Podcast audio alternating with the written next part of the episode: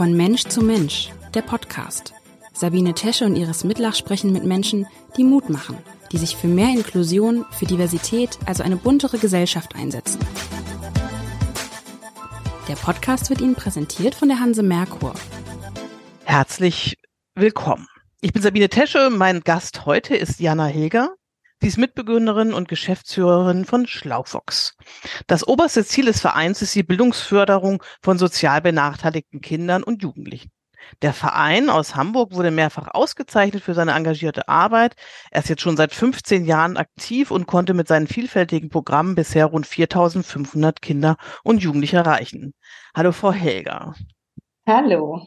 Herzlichen Dank, dass ich hier sein darf. Sagen Sie, Frau Heger, wie kam es denn zur Gründung von Schlaufox? Soviel ich weiß, waren Sie und die weiteren Mitbegründer des Vereins ja noch Studenten. Und ich denke immer so, da hat man doch eigentlich genug zu tun mit dem Studium, oder?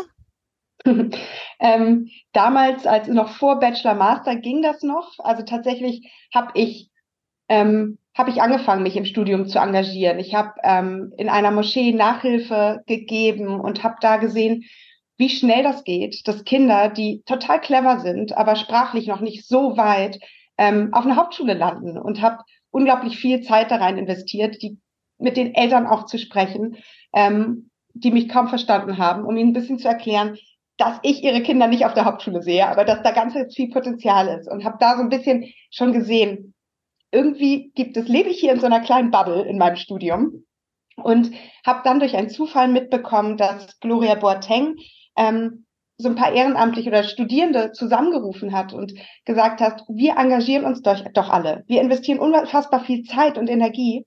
Lasst uns doch zusammentun, dann können wir gemeinsam viel mehr Kinder und Jugendliche erreichen, weil wir uns untereinander unterstützen können.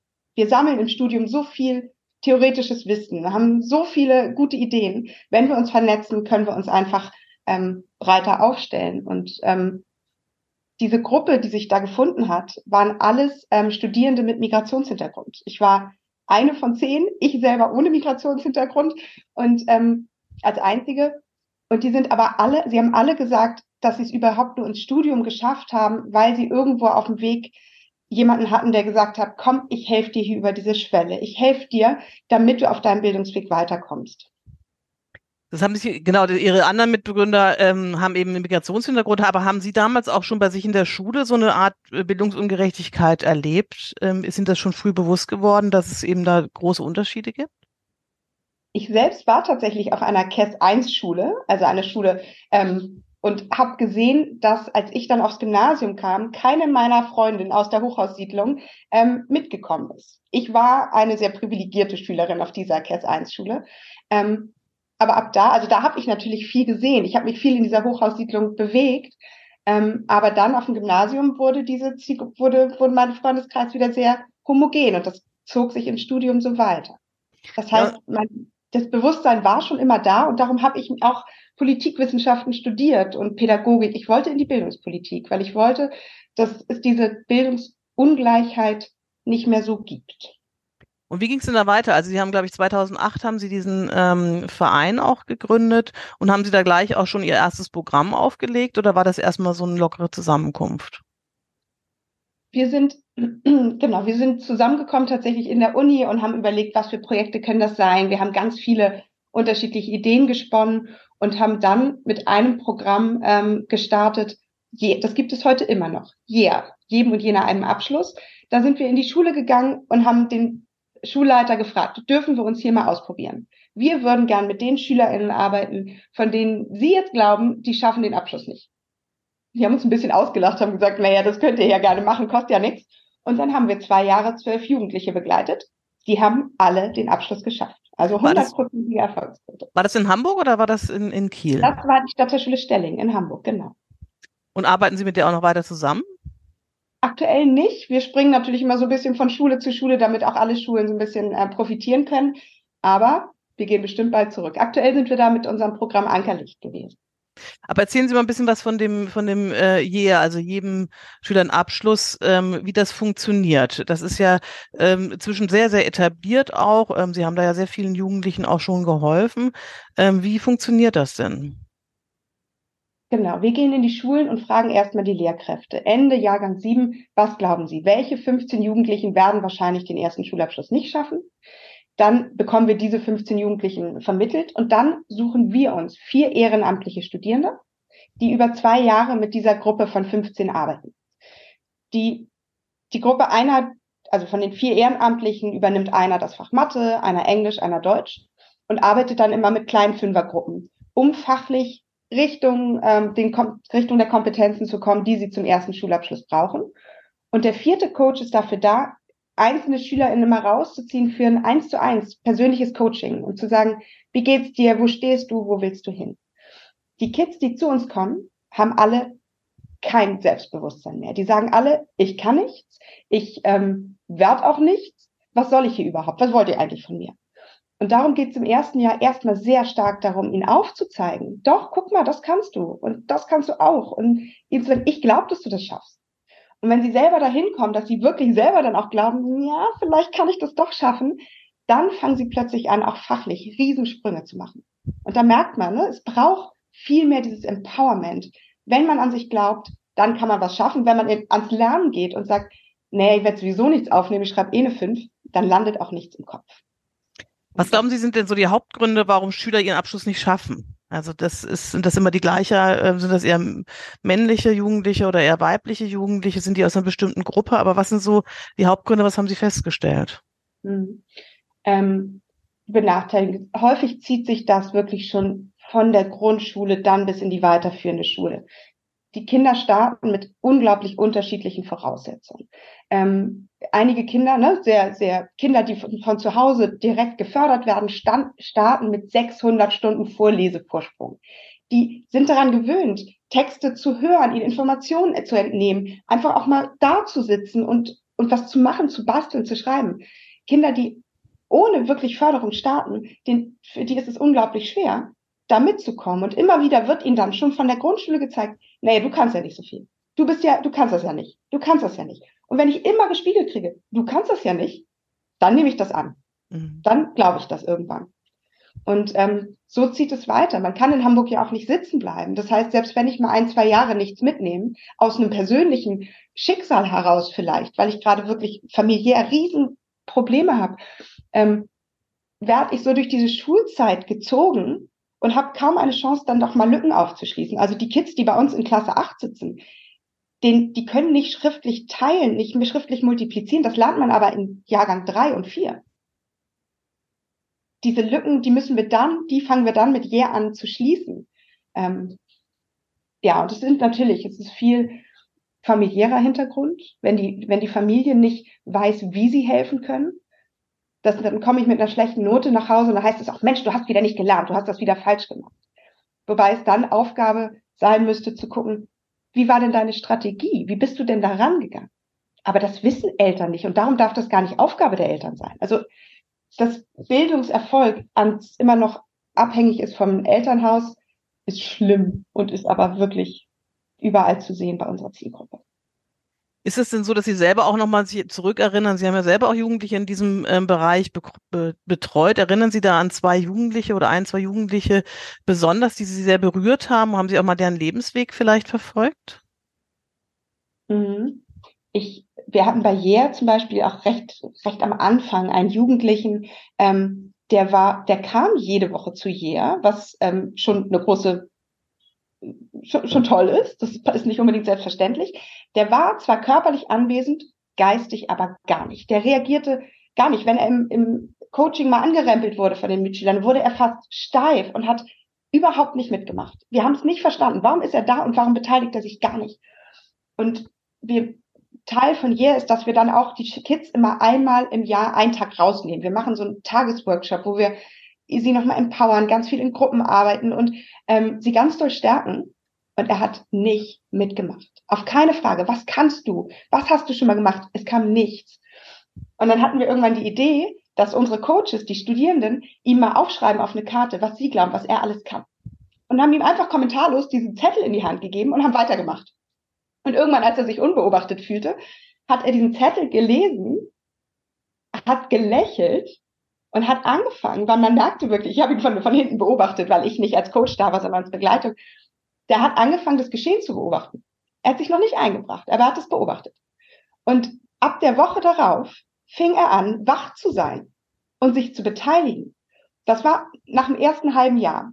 Nach zwei Jahren war dieser Schüler, der hatte A, ein Praktikum gemacht bei einer renommierten ähm, Rechtsanwaltskanzlei.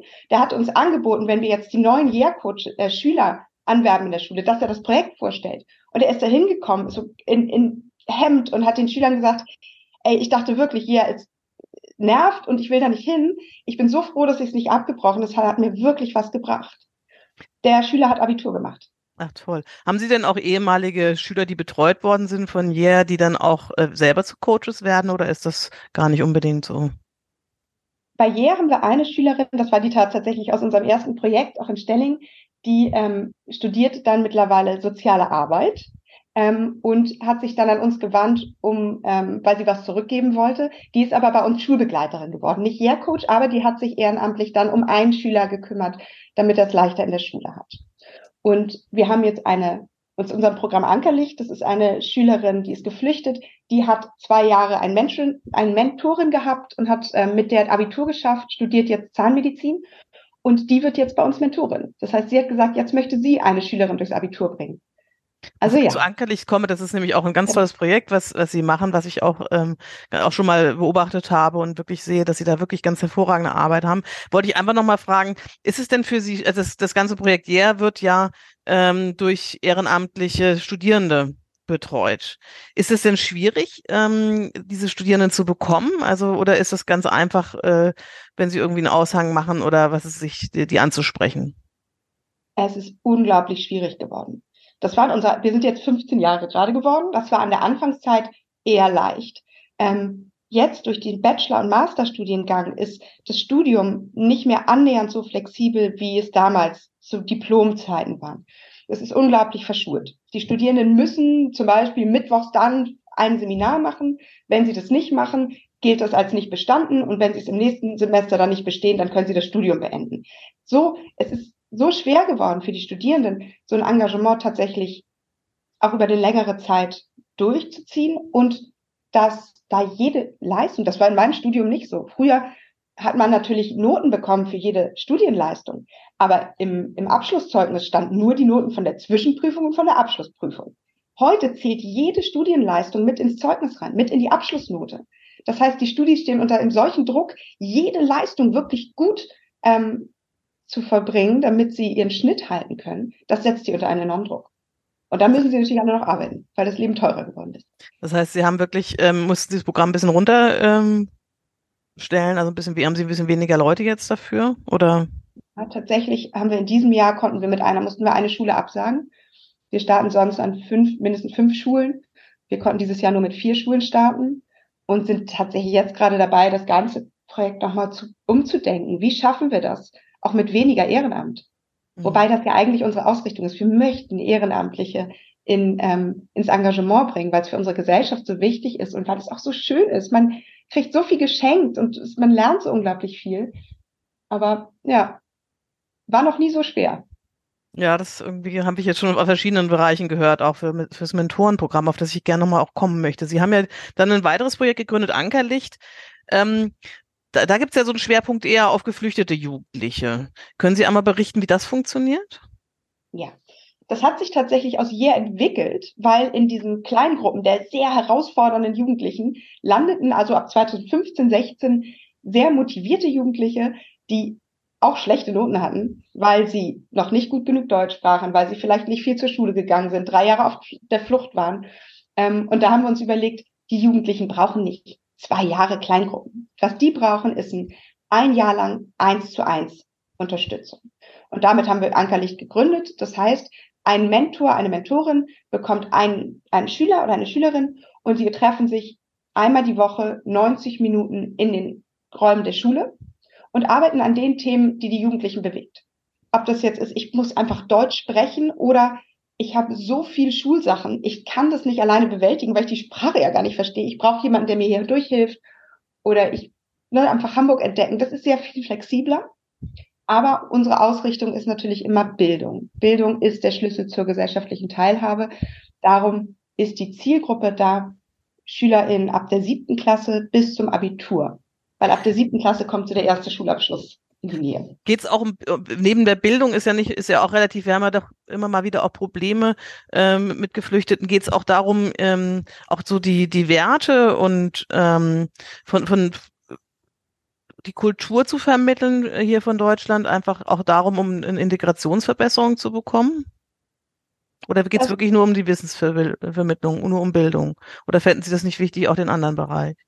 Das passiert auch unbedingt mit. Also es ist ja eine, ähm, die durch dieses Eins zu eins, wenn man sich eine, ein Jahr lang einmal die Woche trifft und zwei Stunden Zeit hat, sich auszutauschen, passiert auch ganz viel Persönliches. Wichtig ist bei so einem Bildungsmentoring auch, dass man erstmal am Anfang sich kennenlernt. Wer bist du? Wo kommst du her? Was, was interessiert dich? Und ähm, da kommen die Mentoren natürlich auch dazu, mal zu fragen, wie ist das, ne, wie ist das so in deinem Land und wie ist es aber auch hier? Und wir haben da auch Situationen, dass eine Schülerin gesagt hat, sie hat einfach keine Freunde, sie hat gar keinen, ähm, sie kommt gar nicht in Kontakt mit ihren Mitschülerinnen. Und ähm, da hat die Mentorin ihr geholfen, über dieses ganze Jahr das Verhalten der Mitschülerin auch mal so ein bisschen zu entschlüsseln. Ja, und gesagt, die Schülerin hat gesagt, ich trage ein Kopftuch. Mich hat noch nie jemand gefragt, warum. Und sie so dann, ja, das ist aber auch Deutsch. Wir denken, wir haben Angst, die auf die Füße zu treten. Erzähl's den Leuten doch einfach. Und sie meint, dann hat, ist sie losgegangen und sie hat das gemacht. Sie hat von sich erzählt. Und seitdem hat sie wirklich enge Freunde in der Klasse, weil man natürlich darüber auch erstmal auf diese Gemeinsamkeiten kommen muss. Also das ist ein gegenseitiges, ja, wir bringen den Schülern viel näher, wie funktioniert es hier, damit man überhaupt, damit Inklusion klappt. Und wir bauen auch ganz viel ähm, Vorurteile bei den MentorInnen ab die dann am Ende sagen, oh wow, ich hätte das gar nicht gedacht. Ne? Ich habe ein Mädchen gesehen mit Kopftuch und ich dachte, ja, die ist wahrscheinlich sehr konservativ. Und dann zu sagen, nee, ich habe un unfassbar, was das für eine starke Persönlichkeit ist, was die für eine tolle politische Meinung hat. Und es bereichert mich jede Woche, ähm, mich mit ihr zu unterhalten. Diese Mentorenprojekte gibt es ja relativ viel auch in, in Hamburg, auch ähm, für unterschiedliche Gruppen, für Grundschüler und so weiter. Ist es da denn für Sie etwas leichter, ähm, Ehrenamtliche zu finden? Also was, was für Leute suchen Sie denn da? Also was bringt es einem, vielleicht ein bisschen auch als Werbung, ähm, einem Ehrenamtlichen das mitzumachen? Mhm. Ähm, es ist ein bisschen leichter, es war immer leichter, weil Ankerlich deutlich flexibel ist. Es ist, wie gesagt, einmal die Woche, donnerstags um eine bestimmte Uhrzeit. Aber wenn man donnerstags mal nicht kann, kann man auch sagen, hey, können wir diese Woche Dienstag treffen oder es einfach mal ausfallen lassen. Das ist im Eins zu eins natürlich einfacher. Ähm, das Schöne ist, wir werfen niemanden ins kalte Wasser. Ne, wenn man sich so denkt, ich weiß gar nicht, ob ich das kann, so mit Jugendlichen. Ähm, wir starten immer mit einem Kennenlernen. Eine Stunde, in der wir Ankerlicht nochmal vorstellen, in der wir gucken, welches Engagement wünscht sich der Mentor denn eigentlich? Was für ein Schüler? Und versuchen dann Menschen zusammenzubringen, die auch zueinander passen. Und sind dann ganz nah dabei. Also es gibt viele Fortbildungen, es gibt Teamsitzungen und Stammtische und alles, was man für sich möchte, wenn man Unterstützung möchte, ist da. Und wenn es doch mal schwierig wird, dann übernehmen wir. Wir sind die Expertin, wir sind Sozialpädagoginnen, Kulturwissenschaftler, wir kommen viel aus dieser Flüchtlingshilfe auch. Ähm, da muss man nie Angst haben, dass man überfordert wird, wie das ja viel 2015, 16, 17 so aufkam da passen wir ganz, ganz doll auf. Mir hat gerade bei unserer Geburtstagsfeier von Schlaufox eine Mentorin gesagt, sie hat manchmal ein bisschen schlechtes Gewissen, weil sie glaubt, sie profitiert viel mehr von diesem Mentoring als die Schülerin. Sie meint, es ist so schön immer zu sehen, dass dieses Mädchen, das noch vor einem halben Jahr keine Ahnung hatte, wie sie hier irgendwie durchkommen soll. Und jetzt weiß sie, was sie beruflich machen will, hat einen Praktikumsplatz und ist so, das sind halt Jugendliche, die haben auch richtig Bock, die wollen. Das ist schön. Aber ich würde gerne mit Ihnen auch nochmal über den Tellerrand ein bisschen gucken. Also momentan werden ja die Schulen wieder geflüchtet, äh, also überflutet mit Geflüchteten. Sehen Sie überhaupt eine Chance jetzt mal? Also natürlich, wenn jemand so bei wie bei Ihnen in so einem Mentoren, Mentorenprojekt drin ist, dann ist das ja wirklich auch eine, eine tolle Möglichkeit, gefördert zu werden. Aber glauben Sie, dass diese jungen Menschen noch genügend Förderung bekommen, um überhaupt im Regelbetrieb der Schule weiterzumachen? Oder ist das ähm, sehr, sehr schwierig im Moment? Na, ähm, junge Menschen lernen natürlich die Sprache auch sehr schnell, wenn sie in einem deutschen Sprachbad sind. Schwierig ist, wenn es wahnsinnig viele sind, die untereinander ihre Muttersprache sprechen können. Wenn sie aber regelmäßig die Chance haben, Deutsch zu sprechen und auch jemanden haben, der ihnen dabei hilft und sagt, ich gebe dir mal Strategien an die Hand. Wie lernt man denn eigentlich? Wie kommst du denn weiter? dann ist das gut. Wir bringen der Reihe nach, bringen wir Ankerlicht mit äh, Mentees zum Abitur. Aber ich weiß nicht, ob sie das ohne so ein, eine Person an ihrer Seite geschafft hätten. Und es ist ja wirklich nicht schwer. Einmal die Woche 90 Minuten sollte eigentlich jeder unterkriegen. Und da sehe ich gerade aktuell die Gesellschaft wirklich in der Pflicht. Zu sagen, ne, das ist gerade ein ganz, ganz großes Thema. Politik ist langsam. Politik ist ein Tanker. Ja, die müssen das tun. Und die tun ja auch. Aber viel schneller sind wir, wenn wir sagen, wir machen jetzt mal ein Stück mit. Und wir rufen jetzt mal bei Schlaufox an. ähm, Vielleicht hören einige das und melden sich danach nochmal bei Ihnen. Das finde ich natürlich sehr, sehr schön. Ähm, Sie sind ja etwas breiter gestreut auch. Also, also Sie haben, haben dann auch jetzt ähm, eben auch um Kindern die Möglichkeit zu geben, ähm, mehr ähm, Deutsch miteinander zu sprechen, ja auch noch diese Plitsche Kinderküche ähm, jetzt gegründet. Also einmal mit Grundschulkindern aus sozial Brennpunkten und dann ganz neu mit geflüchteten Kindern, die erst kurz in Hamburg sind. Was ist denn das Besondere? Warum soll, warum jetzt noch ein Projekt on top? Also ich denke manchmal wird es nicht zu viel. Ähm, kann man das überhaupt alles leisten? Ähm, das ist jetzt ja eine ganz andere Richtung. Ähm, was ist das Besondere an dem Projekt und warum haben Sie sich dieses Projekt auch noch mit aufgebürdet? Ja. Vielleicht fange ich mit der Pleatschen Kinderküche an, weil sich äh, das Projekt daraus entwickelt hat, dass man so ein bisschen versteht, warum. Mit der Pleatschen Kinderküche kochen wir an Grundschulen sind immer zwei Ehrenamtliche, die mit zehn Kindern kochen. Sie lernen den Umgang mit Messern und Schälern und ähm, haben am Ende der Stunde irgendwie ein ganz leckeres Essen, das sie kochen und werden nebenbei so ein bisschen für gesunde Ernährung sensibilisiert. Was wichtig ist, wieder bei der Zielgruppe der benachteiligten Kinder, die häufig nicht gut genug ernährt sind, um schulisch Erfolg zu haben. So, und wir haben 2015, 16 wieder gemerkt, dass die Plitsche Kinderküche, diese Kochkurse, die so viel Erfolgserlebnisse schenken, richtig gut auch ohne Sprache funktionieren. Ich kann mir einfach eine Schüssel nehmen und einen Löffel und sagen, rühr mit dem Löffel in der Schüssel und dann kippt das Mehl dazu. Die Kids sehen, was ich tue, verstehen das, machen das. Ohne dass ich sagen musste, guck mal, du kannst jetzt nicht gut genug Deutsch. Du bist anders.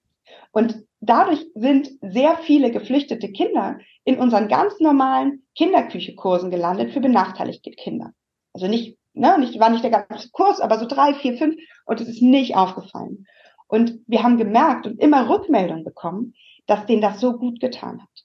Weil sie sind den ganzen Tag, überhaupt diese ganze Zielgruppe der benachteiligten Kinder, ähm, sammeln wenig Erfolgserlebnisse in der Schule. Alle anderen sind schneller, sind besser, können länger ruhig sitzen. Und in der Kinderküche hat jeder seine Rolle und jeder seins zu tun. Und sie haben Erfolge, sie sind gut und am Ende können sie noch was Frisches essen. Und als dann diese vielen ukrainischen Kinder ähm, in den Schulen gelandet sind, haben die Grundschulen nach Hilfe gerufen und gesagt, wir brauchen hier Unterstützung. Wir, die passten, das waren ja so viele, dass man sie nicht einfach mit in die Grundschulklassen verteilen konnte. Es gab eigene ukrainische Klassen teilweise. Ähm, und da haben wir gesehen, gut, wir merken ja, dass wir mit der Kinderküche richtig gut den Kindern Erfolge geben können, dass wir ohne viel Sprache funktionieren und haben dann dieses Programm quasi den Schulen angeboten, um die Sprachförderung vom Schreibtisch in die Küche zu bringen. Und haben das Programm, weil wir es können, weil ich hier meine Expertin habe, das angereichert mit Baustellen aus dem Bereich Deutsch als Fremdsprache. Das heißt, wir haben ganz viel Sprachlernspiele damit reingebracht, ganz viele Methoden, um zu sagen, ne, die Kids kommen an. Es liegen Eier und Tomaten und Pfannen auf dem Tisch und die ähm, Vokabelkarten dazu. Dass man fragt, hey, was ist hier die Tomate? Also ist es ähm, jetzt, reden wir, es gibt ja zwei verschiedene. Es gibt einmal ähm, die Plitsche Kinderkirche ganz normal, das ist die normalen Grundschule, und dann gibt es ja die für Willkommen. Reden wir jetzt dann von dem Willkommen vor allem, genau, wo Sie genau, diese Sprachförderung gemacht haben? Genau, das ist die Plitsche Kinderküche Willkommen, die wir, die dann eben so funktioniert mit diesen vielen Sprachbausteinen, weil ähm, wir gemerkt haben, dass auch in Schulen gibt es gar nicht genug Lehrkräfte, die überhaupt geschult sind in Deutsch als Fremdsprache. Da unterrichten ganz normale Lehrkräfte oder Honorarkräfte, die nicht wissen, wie man Deutsch-Basis-Sprachtraining macht. Und da haben wir gesagt, gut, wir kommen mit der Pleatschen Kinderküche willkommen. Mit einer Kraft aus ihrer Schule machen wir das und einer Kraft von uns. Das heißt, wir qualifizieren wieder eine ehrenamtliche Person, die sich dann, die diese Methoden der Sprachförderung kennt, die führen das zusammen mit der Kraft aus der Schule durch und diese Kraft lernt das. Das heißt, das Wissen bleibt in der Schule und die wissen zukünftig vielleicht ein paar mehr Methoden, wie man gut mit diesen Kindern arbeiten kann. Ähm, ja, noch ein Projekt dazu. Sie haben recht, das ist ganz schön viel. Äh, aber es brauchte es ja, ne? Also wirklich die Grundschule ist da eigentlich geplant, das nur für ein Jahr zu machen, um erstmal die Schulen ein bisschen zu entlasten. Die Zahlen sind nicht sehr viel geringer. Also es sind immer noch wahnsinnig viele SchülerInnen. Und es sind ja auch, es war im ersten Jahr wirklich für die ukrainischen Kinder gedacht, weil es da auch Töpfe gab, dass es ermöglicht hat, dieses Projekt umzusetzen. Aber wir öffnen es jetzt für alle neu zugewanderten GrundschülerInnen, die dann mit uns kochen und Deutsch lernen können. Und beziehen Sie denn auch die Eltern dann mit ein oder ist das wirklich jetzt nur, nur für die Kinder? Weil es ist ja oftmals so, dass eben zu Hause falsch gekocht wird und ähm, dass es ein Riesenproblem ist und dabei vielleicht auch die, die ähm, Eltern, wenn sie vielleicht mitmachen könnten oder so, auch Deutsch lernen, oder? Bei der Plitschen Kinderküche Willkommen machen wir das noch nicht, weil da natürlich die Sprachhürde nochmal eine andere ist, mit Eltern zu arbeiten, mit denen wir noch nicht kommunizieren können wollen wir. Da sind wir konzeptionell noch nicht so weit. Ich bin mir sicher, dass wir uns da was Gutes überlegen, ähm, weil es bei der Pleatschen Kinderküche, bei der klassischen Pleatschen Kinderküche aber Bestandteil ist, der auch richtig gut funktioniert. Da ist es so, dass wir am Ende eines Halbjahres die Eltern einladen und die Kinder ihnen ein Drei-Gänge-Menü kochen. Das heißt, die Kinder sind unglaublich stolz zu zeigen, was sie können die Eltern sehen, oh, die können ja wirklich was. Ich kann sie tatsächlich zu Hause auch mit einbinden und ihren Messer und einen Schäler und eine Pfanne in die Hand drücken. Ähm, und während dann am Ende die Kinder aufräumen, nehmen wir die Eltern mit in einen Nebenraum, wo eine Ernährungsexpertin sitzt. Und die Ernährungsexpertin erzählt den Eltern was über gesunde Ernährung. Dass zum Beispiel ähm, unser Gehirn 30 Prozent unserer Energie verbraucht und dass Kinder nur wirklich lernen können in der Schule, wenn sie auch ein Frühstück haben, das nährt. Viele wissen das, das ist ein, Toastbrot mit Nutella, ne, das gibt Kraft. Das stimmt nicht. Das muss Vollkornbrot sein oder das muss Müsli sein. Irgendwas, wo der Kopf, der Körper lange von zehren kann. Oder wir zeigen ein bisschen auf, wo versteckte Zucker drin sind. Mhm. Jede, alle Eltern wissen, dass man einem Kind lieber keine Fanta zum Frühstück gibt. Dass aber in diesen Kakaopäckchen genauso viel Zucker ist wie in der Fanta, das zeigen wir den Eltern, das zeigen wir ihnen. Und dann kommt immer so ein so leichte Erkenntnis, wo wir denken, okay, das reicht schon. Ab morgen gibt es keine Kakaopäckchen mehr. Jetzt machen Sie so viele verschiedene Projekte. Ist das alles spendenfinanziert oder kriegen Sie auch öffentliche Gelder dafür? Ähm, die Schulen beteiligen sich zu 20 oder 30 Prozent. Das ist abhängig von den Projekten. Und der Rest äh, kommt von Stiftungen und privaten Spendern, ja. Also für alle Projekte, also Jeher, Ankerlicht und ähm, äh, diese Plitsche Kinderküche, da wird, also machen die Schulen, beteiligen sich dann auch damit dran. Genau, an allen Programmen beteiligen sich die Schulen und ähm, überwiegend brauchen wir die Stiftungsgelder. Klar, weil das, was wir tun, ist eigentlich Aufgabe der Schule und der Bildungsbehörde. Aber wir wissen, sie können es auch nicht allein. Es braucht natürlich die Gesellschaft ein Stück weit mit bei den großen Herausforderungen. Haben Sie denn das Gefühl, ich würde gerne mal ein bisschen auch weiter wegkommen jetzt von Ihrem Verein nochmal generell dazu. Sie haben das ja am Anfang angesprochen, dass es keine Bildungsgerechtigkeit äh, gab, dass Sie das früh schon auch in der Schule gesehen haben. Haben Sie das Gefühl, da hat sich was geändert ähm, in den Jahren, seitdem Sie auch jetzt irgendwie in dem Bereich tätig sind? Mhm. Also wir haben, als wir mit JEA gestartet sind, haben, stand immer in unseren Konzepten, 500 Jugendliche verlassen pro Jahr die Schule ohne Abschluss. Die aktuelle Zahl sind 1000 Schüler pro Jahr in Hamburg. Die Zahl hat sich verdoppelt. Ähm, nee, ich weiß, es ist, es passieren irgendwie Kleinigkeiten in der Schule, dass man einem bewusster wird, dass wir Diversi ähm, diversitätssensibler arbeiten müssen, dass es verschiedene Bedürfnisse in Klassen gibt und dass wir und anders unterrichten müssen. Aber es ist unglaublich schwer, dieses große System Schule zu verändern, ist mein Eindruck. Also nein, hat sich nicht wirklich viel verändert. Ihr Ziel war es ja auch mal irgendwie, die, als Studentin haben Sie ja gesagt, in die Bildungspolitik zu gehen. Jetzt sitzen Sie ja mit Ihrem Verein quasi auf der anderen Seite. Wenn Sie jetzt Schulsenatorin in Hamburg wären, können Sie sich das vorstellen, was würden Sie verändern? ähm, ich glaube, ich bin kein Fan. Also was, was ich gut finde, ist, dass ähm, wir Stadtteilschulen haben und viel gemeinsames Lernen. Was mir aber nicht gefällt, ist, dass es kein Sitzenbleiben mehr gibt. Ich glaube, dass wir uns damit keinen guten Gefallen tun, weil wir zu viele Schüler durchziehen, bis sie denn dann 18 sind und dann sind, ist eine andere Behörde zuständig. Das würde ich rückgängig machen. Ich würde sagen, wir gucken auf die Kids und wenn sie nicht, ja, so dass wir sie dann fördern und vielleicht ihnen einfach nochmal die Chance geben, ein Jahr länger Zeit zu haben. Ähm, und dann ist natürlich ein großes Thema die Lehrerausbildung. Ähm, was, was ich viel von Lehrkräften höre, wirklich gute Lehrkräfte und auch Ehrenamtliche, die von uns mittlerweile Lehrer sind, die sagen, wir kommen nicht dazu, wirklich mit den Kids zu arbeiten. Ich bin eigentlich gerne Lehrerin, weil ich möchte mit den Kindern arbeiten, aber ich komme nicht dazu vor lauter Bürokratie. Digitalisierung in Schule hat nicht dazu geführt, dass wir weniger, dass sie weniger Bürokratie haben. Sie haben das Doppelte, weil es jetzt digital eingetragen wird, aber auch immer noch händisch, weil sich ja einige Lehrkräfte weigern, quasi digital zu arbeiten. Das heißt, die Arbeit hat sich verdoppelt. Und ich glaube, an dem Punkt muss man wirklich das ganze System einmal schütteln und sagen, da müssen wir konsequenter sein. Wenn wir Digitalisierung wollen, dann müssen da jetzt auch alle Mitarbeiter mit. Das kann man in großen Konzernen, kann auch nicht einer entscheiden, nee, also ich benutze aber keinen Computer. Aber in Schule geht das. Und da ist natürlich die Führung von ganz oben eine, eine schwierige Sache.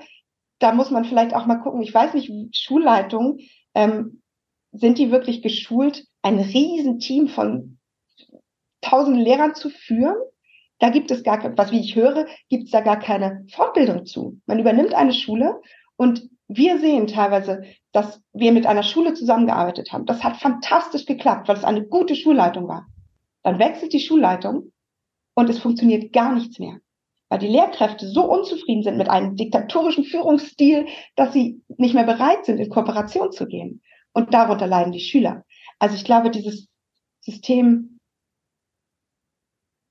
krankt da so ein bisschen, ne? weil Lehrkräfte ja auch alles mitmachen. Warum muss eine Lehrkraft Zeugnisse kopieren? Wir können doch andere Menschen reinholen. Wir haben Lehrermangel. Wir müssen doch nicht die Lehrer alle Verwaltungsarbeit machen. Wir können doch Verwaltungskräfte reinholen. Das, das ist der Punkt, da würde ich gerne auch mitdenken. Ja, vielleicht haben Sie mal die Chance, ähm, werden mal eingeladen und können auch ähm, mal Ihre Punkte vorbringen. Frau Helger, ich danke Ihnen ganz herzlich für das spannende Gespräch und Ihr unermüdliches Engagement für benachteiligte Kinder und, und Jugendliche, vor allem auch im Schulbereich. Das hat echte Vorbildfunktion. Und ja, ich danke Ihnen für das Gespräch. Ganz herzlichen Dank für die Einladung. Dieser Podcast wurde Ihnen präsentiert von der Hanse Merkur. Weitere Podcasts vom Hamburger Abendblatt finden Sie unter abendblatt.de slash podcast hier finden Sie auch alle aktuellen Podcast-Themen und unseren neuen Podcast-Newsletter.